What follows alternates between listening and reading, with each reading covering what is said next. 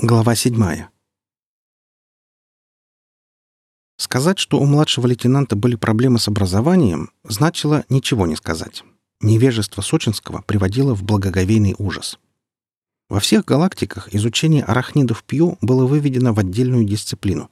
Самый последний ученик, самый распоследний из космошкол посреди ночи, без запинки, процитирует 9 основных и 15 вспомогательных вики-томиков Боркиса-Доркиса по вопросам предохранения от контакта с цивилизацией арахнидов Пью.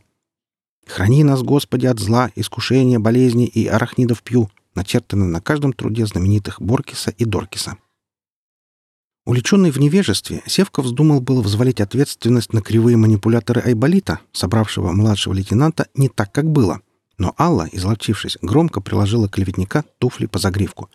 Удар звучал так. Если Айболит сказал, что сделал как было, значит, так оно и было.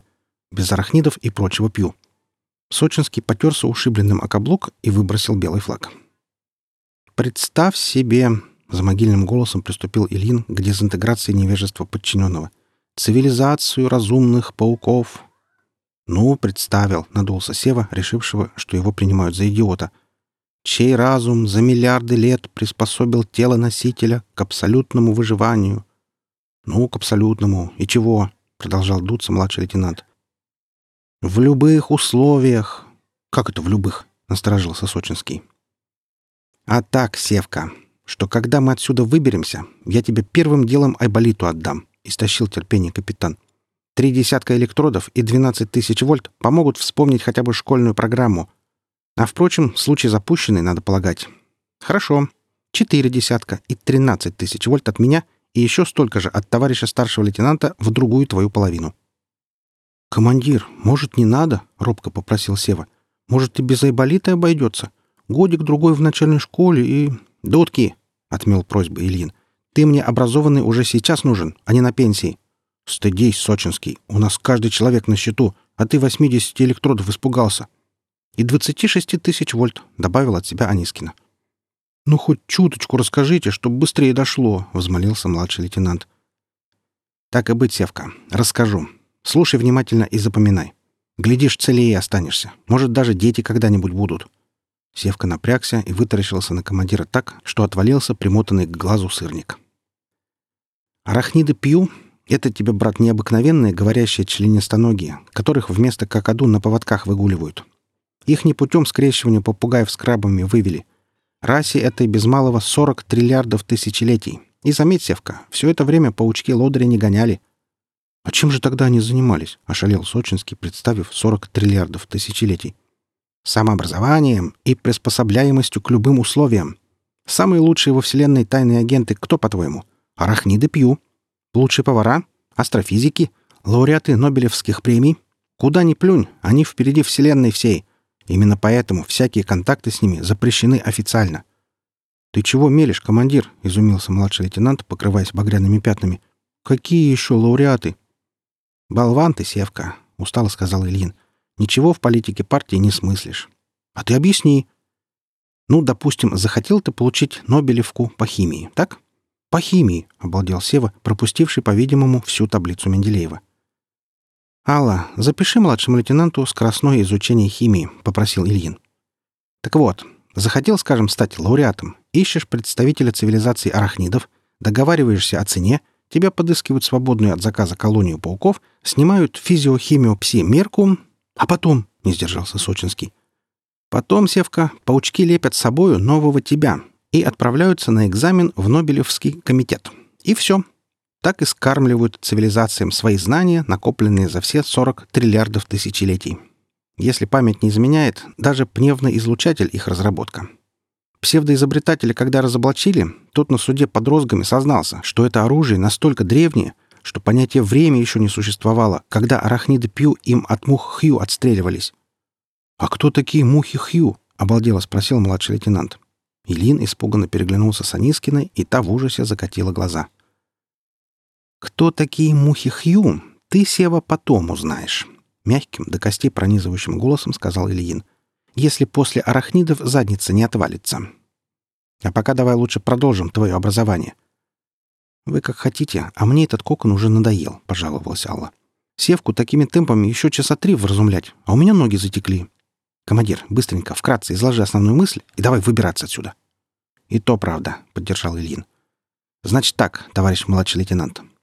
Колонии арахнидов Пью могут принять облик кого и чего угодно, даже Айболита, если доберутся до оригинала. Их слабое место — тактика. Они всегда, подчеркиваю, всегда принимают форму наиболее выгодную для ситуации. «Что-то я этого не заметил», — пожаловался Сочинский. «Какая же выгода была в том, чтобы брать на абордаж наш корабль в облике древних пиратов? А ты оглянись, присмотрись, может, и поймешь». Сева оглянулся, присмотрелся, увидел себя и товарищей, упакованными в паутину, и понял. «Тактика, как говорил, одна», — продолжил Ильин. «Подойти на близкое расстояние, не вызывая подозрений, и навалиться всем муравейникам. Что и было нам доходчиво продемонстрировано. Хотя, конечно, здесь они немного ошиблись с эпохой. Космических пиратов в прошлом тысячелетии КГБ на распыл пустил. Какой еще КГБ? Послушайте, товарищ старший лейтенант, разозлился Ильин, у меня возникла идея, подкупающая своей новизной. Предлагаю уточнить у доктора, возможно ли перекомпиляция младшего лейтенанта с тем, чтобы в памяти наличествовало понятие хотя бы Комитета галактической безопасности. Это же невозможно работать. «Командир!» — дрожащим голосом обратился к нему Сочинский. «Если они такие умные, то чего ж с эпохой настолько ошиблись? Ну, для существ, чья история началась до самого понятия «время», начал Илин и, не докончив, нахмурился. Ты хочешь сказать, что черная дыра забросила нас не только в пространстве, но и во времени? Как? Опять? возмутилась Анискина. Я хочу сказать, командир, продолжил Сева, что, возможно, нас забросило в те времена, когда и обычных-то пиратов не существовало. И правда, обернулся Канискин капитан. То-то мне кальсоны с абажурами какими-то вычурными показались, земными. Прав, Севка. Снимаю свою половину электродов. Тебе, мать, советую тоже подумать. Очень возможно, что и идею с пиратами арахниды подсунули. А русский язык, интересно, уже существует в это время? Или пауки язык наш постигли с единственного восклицательного знака при встрече? «Ты смотри, мать, какой сынку у нас догадливый стал!» — изумился Ильин. «Впредь, чуть что, будем севку айболитом стращать». «Все правильно, товарищ младший лейтенант. Арахниды Пью настолько обогнали Вселенную в развитии, что наш великий могучий язык по запятым выучить для них раз плюнуть, тем более по восклицательному знаку. Командир прислушался к собственным словам, осознал могущество древней цивилизации, к которой само понятие древность было неприменимо, и как-то притих. «И где мы возьмем огнемет?» — поставила вопрос ребром деятельная Алла. «Как вообще мы сможем его применить на борту живого корабля? Командир, ты которым местом думал, когда сдавался?» «А что сразу командир?» — возмутился Ирин. «У нас же айболит есть. С пневмоизлучателем». «Зарядим хлоридом натрия. Говорят, соленый арахнит под пиво на вроде арахиса идет». «Я думаю, и под хмельной кефир неплохо пойдет», — обрадовался Сева. «Давайте выбираться отсюда». Тем совещание и закончилось. Тремя пунктами. Найти айболита, зарядить пневмоизлучатель солью, обработать захватчиков на манер снетков и потребить подпенный кефир. Попутно, конечно, выяснить их координаты, а также эпоху, в которой они оказались. Воодушевленный будущим пиршеством и координатами, экипаж принялся освобождаться от пут. Алла бодро распотрошила облегающий кокон наручным хронометром, под хромированным ободком которого, кроме центра управления корабельной артиллерии, скрывалась дисковая хромомолибденовая пила. Сева замотал головой, раскручивая прилипший к паутине сырник, и тот, свистя и завывая, размотал младшего лейтенанта целиком. А многоопытный Ильин стравил воздух из предусмотрительно надутого спасательного жилета и благополучно выполз из образовавшегося мешка. Судя по ругани и хохоту, арахниды бесчинствовали в кладовой.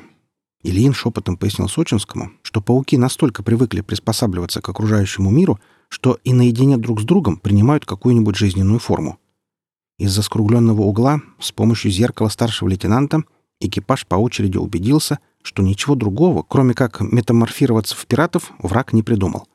Натянув заскорузлые треуголки на самые уши, пираты орали традиционные «Йо-хо-хо!», собравшись вокруг бочонка с остатками молочного самогона. Ослепительно белые округлые стены вызывали эффект киношного павильона, где больной на всю голову режиссер устраивает съемки исторического фильма по роману Роберта Льюиса Стивенсона. Присутствовал даже одноногий Сильвер, хотя, вероятно, на его ногу банально не хватило строительного материала. Стол хорошо тогда погулял. «Что будем делать?» — шепотом спросила Анискина, волю насмотревшись в зеркало. «Где этот чертов айболит?» «Здесь», — скрипнуло откуда-то снизу. «Веду наблюдение за противником. Алла подпрыгнула от неожиданности. Конечно, Айболит был мастером по части мимикрии, но все равно непонятно, как его угловатый, помеченный красным крестом ящик не был замечен среди изогнутых белых стен. «Где пневмоизлучатель?» — спросил Ильин. Он быстрее других справился с пошатнувшимися нервами. «Разобран, товарищ командир», — бодро рапортовал доктор, не покидая укрытия. «Он целиком внутри корпуса не помещается». «Сколько времени потребуется на сборку?» — дрогнул голосом Сева. «Полторы секунды, товарищ младший лейтенант», — мгновенно ответил 66-й. «Тогда не будем медлить», — нехорошо улыбнулся Ильин и потянулся к ящику.